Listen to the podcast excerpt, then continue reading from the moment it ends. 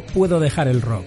Todos los lunes de 8 a 9 de la noche con Gaby Orr en Onda Aragonesa. No, no puedo dejar el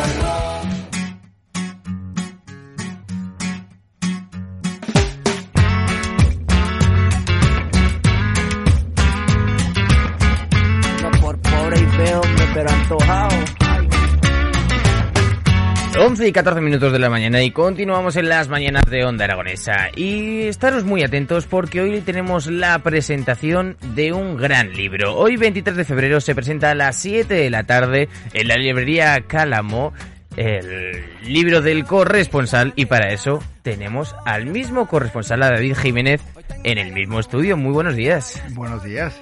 Bueno, eh, una novela basada en hechos reales. Así es, una novela en la que llevo a los lectores a la vida íntima y personal de esos mujeres, hombres que se van a jugar el pellejo por contarnos lo que pasa en lugares muchas veces olvidados. Bueno, un- una actividad que es poco habitual. Es más habitual ser periodista local, incluso nacional, pero estos puestos están reservados, digamos, a las élites del periodismo, ¿podría ser? Bueno, no tanto las élites, ¿no? Porque al final no todo el mundo está dispuesto a, irse a Corea del Norte o, o a Afganistán, no digamos a Siria, ¿no? Es más, yo recuerdo a veces de situaciones en las que había que ir a un conflicto y a algunos se le caía el bolígrafo y se metía debajo de la mesa y otros pues eh, van. Bueno, eso no es muy afán de periodista. El hecho de cuando hay una noticia tienes que ir detrás de la noticia. Sí, pero es más fácil ir a una rueda de prensa que a un Hombre, conflicto supuesto. en Siria, ¿no? Pero yo creo que hay no que es estar, yo creo que hay que estar hecho de una pasta un poco especial para, como los personajes del corresponsal de la novela, irse a un sitio donde a lo mejor no vuelves. Mm. Bueno, eh, te fuiste tú en 2007 a Birmania. ¿Qué noticia había, eh? Bueno, mm, había una revolución eh, llamada del azafrán, liderada por los monjes. Eh, Birmania es, como dice uno de los personajes del corresponsal, el lugar más bello y triste del mundo, ¿no? Detenido en el tiempo, eh, magnífico en muchísimas cosas, pero sometido a una dictadura brutal. Y ahí es donde fui testigo, entre otras cosas, de la masacre de cientos de inocentes, porque el ejército aplastó aquellas manifestaciones, y también de la muerte de Kenji Nagai, un, periodista japonés, a pocos metros de donde yo estaba. Y ese compañero es hoy uno de los protagonistas del corresponsal. Bueno, en esa, revuelta, sobre todo ahí, digamos que hemos estado hablando últimamente con corresponsales como de Asia, Pacífico, y sí que nos comentaban que había como dos tipos en la historia de corresponsales, los que podían pasar de bando a bando simplemente para informar y los que no podías. No puedes estar a los dos lados de la noticia, solo podrías estar a uno. Bueno, yo creo que cuando uno va a un conflicto, mm, lo que tiene que hacer es eh, ser un testigo de lo que está viendo, no tomar parte, ¿no? porque si tomas parte entonces dejas de ser un periodista y te conviertes en otra cosa. Pero es verdad que, por ejemplo, el joven protagonista de la novela El corresponsal, Miguel Bravo, llega con un entusiasmo muy juvenil y con ganas de hacerse un hueco en el mundo de los reporteros y al final se ve implicado ¿no? en, de una manera muy personal. Incluso se enamora eh, de una birmana, ¿no? Y al final va a vivir una prueba de fuego eh, en la cual, bueno, se va a poner a prueba no solo lo que él pensaba sobre el periodismo, sino también sobre su propia personalidad. Bueno, yo creo que cuando vas de enviado especial a cualquier sitio, sí que te mimetizas por, por familiar que pueda llegar a ser con el entorno de una manera muy Sí, personal. Es que es muy difícil Ahí, eh. desvincularte de, mm, por ejemplo, ¿no? De, de una guerra o de una revolución o de un desastre natural. Yo creo que si tienes un poco de empatía, al final eh, terminas implicándote. Pero no solo con el conflicto, sino las relaciones sociales que tienes durante la estancia. Y eso era más antes, ¿no? porque lo que yo describo en el corresponsal es un modo de vida, de aventura, de reporteros intrépidos, eh, que pasaban mucho más tiempo en los lugares. Y eso hacía que sus amistades, sus rivalidades, que también las hay, incluso sus enamoramientos y sus historias, ¿no? sus líos que los tenían, pues fueran mucho más intensos. Ahora es más complicado porque cada vez se va menos a los sitios. Por eso yo creo que ese mundo que yo describo en el corresponsal probablemente no volverá. ¿Por la revolución de Internet podría ser? ¿Por la inmediatez que tenemos en el día a día de, venga, nos vamos a Barcelona, cogemos un vuelo? Bueno, ¿Por qué es que es? ahora se va a los lugares, o no se va muchas veces, el interés eh, es mucho menor del que había antes, o cuando se va, pues hay una precariedad, reporteros jóvenes que ganan una miseria. eh, bueno, algunos se me han enfadado cuando he dicho que mm, una verdad, ¿no? Y es que es, es más rentable y se cobra más hoy en día como tertuliano que como reportero de guerra. Pero bueno, eh, al final digamos que está un poco distorsionado el- ese mundo y hay que preguntarse quién se va a querer jugar la vida por contarnos historias en lugares mm, lejanos y peligrosos mm, cuando casi puedes cobrar más sirviendo hamburguesas en un Mm. McDonald's. No, yendo a Sálvame. Pero te quiero preguntar a ti, no quiero hacer spoiler de la novela del corresponsal, sino te quiero preguntar a ti, David, sobre tu historia. ¿Cómo fue el momento de la llamada donde, oye, pasa esto en Birmania?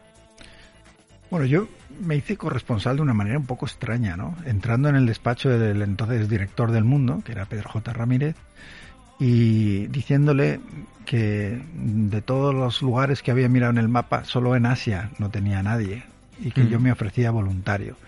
Y así fue como me dieron esa oportunidad, ¿no? Me dijeron, bueno, vete seis meses y, y prueba a ver qué tal. Y a partir de ahí, pues pasé de cubrir eh, tráficos de el tráfico en Madrid a guerras como la de Afganistán y, y de protestas vecinales a revueltas como la de Birmania. Ya estaba como corresponsal en la zona cuando el pueblo birmano salió a las calles, ¿no? Las revoluciones son muy románticas, muy contagiosas. Yo creo que dan mucho juego para una novela como El corresponsal. Eh, lo hemos visto en películas como ¿no? el, el año que vivimos peligrosamente, ¿no? Con Mel Gibson y tal. Bueno, los jóvenes no, no sabrán de qué les estoy hablando, pero es una película mítica de periodistas también. Y, mm, y claro, yo llegué con, con ese afán de aventura, eh, el entusiasmo mm, de ser mucho más joven, un poco como mi protagonista, ¿no? Miguel Bravo en, en El Corresponsal. Y eh, también eh, descubrí allí de lo que es capaz el ser humano, ¿no? Porque cuando eres testigo de gente que realmente lo único que hacía era pedir libertad y democracia, ser masacrada en las calles, pues eso yo creo que te cambia mucho tu perspectiva de lo que consideras la naturaleza humana. Bueno, la revolución azafrán empezó por la subida de precios eh, hasta un 500% del combustible. Mm, Un símil de lo que nos está pasando aquí en España con la electricidad. Bueno, normalmente mm, en los eh, pueblos donde hay revoluciones suele casi siempre empezar por, por eso, ¿no? Por gente que eh, llega un momento que dice basta, ¿no? Ya no puedo más. Eh, y, en Birmania costaba un tercio del sueldo ir a trabajar, mm, por lo caro que era el transporte público comparado con la miseria que se pagaba a la gente. Curiosamente, en nuestras sociedades modernas y occidentales, yo no sé qué tiene que pasar para que la gente proteste. ¿no? Yo- me da la impresión de que hay más protestas cuando eh, un árbitro en un partido de fútbol eh, es injusto con el equipo y a veces vemos a la gente concentrándose en el estadio que con la subida de la luz. Eh, yo creo que es algo que deberíamos mirarnos. Bueno, nos has hablado de este enamoramiento que sufres eh, gracias a la revolución. ¿Eso te hace permanecer neutral o te hace caer de un lado a otro? Bueno, en la novela Miguel Bravo, que aunque pueda tener cosas mías, no todo es eh, yo. mm, es verdad que en su relación amorosa con esta joven birmana le hace entender mucho mejor la lucha de ese pueblo por la libertad.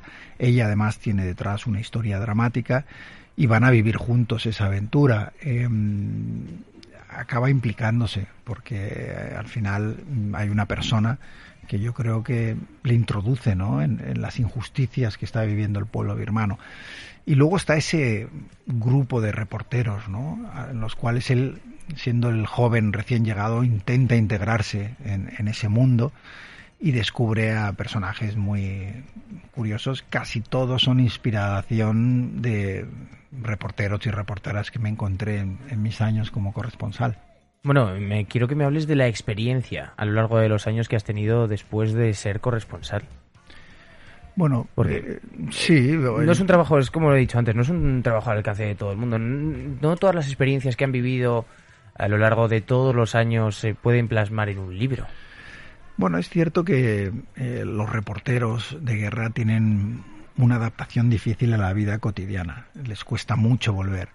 Hay un veterano en, el- en la novela, en El corresponsal, que es Daniel Vinton, que su vida, digamos, es un poco desastre, es un juguete roto, eh, su mujer lo ha abandonado y sigue deambulando por esos lugares, ¿no? En busca de una exclusiva, un poco como a- aferrándose a algo, ¿no? Eh, y esos personajes son muy reales en la vida real. Y regresar de la guerra, pues no es lo mismo que regresar de la oficina, ¿no? Eh, de un trabajo, digamos, más normal. Y luego están las heridas de muchos de estos reporteros y reporteras que han visto cosas terribles, ¿no? Y, y no es fácil para ellos luego pasar a adaptarse a una vida normal y cotidiana. ¿Ha sido fácil para ti? A veces no, a veces no. Yo recuerdo, por ejemplo, volver alguna vez de Afganistán o, de un tsunami, ¿no? Recuerdo el tsunami del Índico, murieron 230.000 personas y has estado durante días conviviendo con esa destrucción, con, con esa muerte, con fosas comunes donde arrojaban 2.000 cadáveres, con el dolor y la pérdida de gente que lo había perdido todo, ¿no? Y volver de eso a la abundancia de, de tu mundo, ¿no? Y, y estar de repente pues en, en un bar tomándote un gin tonic y demás. Como si no hubiera pasado nada. Claro, y ves que a la gente tiene su vida, que es normal que la tengan, ¿no? Pues eh, no es fácil, ¿no? Y te cuesta adaptarte y, y hay compañeros que no lo hacen nunca, ¿no? Y que arrastran esas heridas, como el personaje, ¿no? Daniel Vinton en El corresponsal, pues que arrastran esas heridas y tienen una difícil salida, eh, porque no pueden regresar a una vida normal, pero tampoco quieren seguir haciendo lo que están haciendo, ¿no? Están persiguiendo historias y dramas por el mundo. Y ahí es donde, bueno, eh, al menos en, en la novela eh, va a tener su, su oportunidad, ¿no? El joven Miguel Bravo va a tener la oportunidad de su vida, pero también el veterano de redimirse, ¿no? De, de esas heridas. Bueno, hablamos de la novela en la que ha habido una frase, como toda la novela va en torno al periodismo, eh, que dice por aquí, esta profesión de golfos y embusteros, la mejor que nunca existió. Qué buena definición de, del periodismo, me parece, ¿no? Porque es verdad que... que- ¿Todos somos golfos y embusteros? No todos, pero hay muchos. ¿no? Eh, y yo me he encontrado muchos, en, tanto en mi etapa como director del mundo, eh, y lo conté en, en aquel libro, El director, que tuvo mucho éxito y, y me creó unos cuantos enemigos.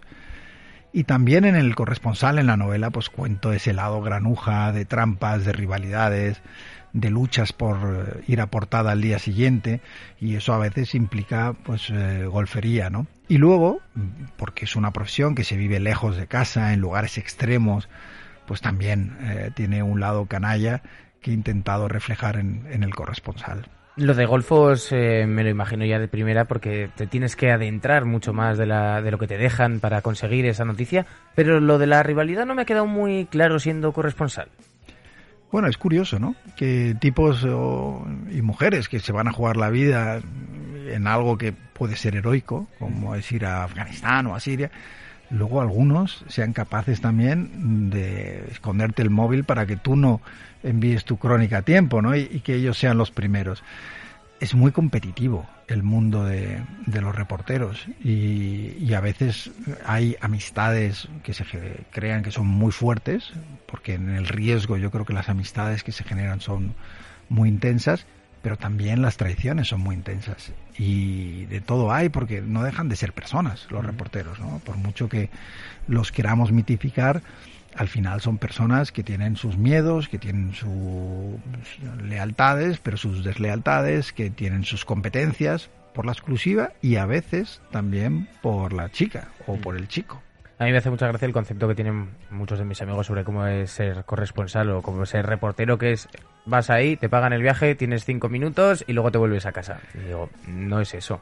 Bueno, se está convirtiendo en eso, desgraciadamente. ¿eh? Cada vez se va más rápido a los sitios, eh, ahorrando más dinero, pagando peor a los que van.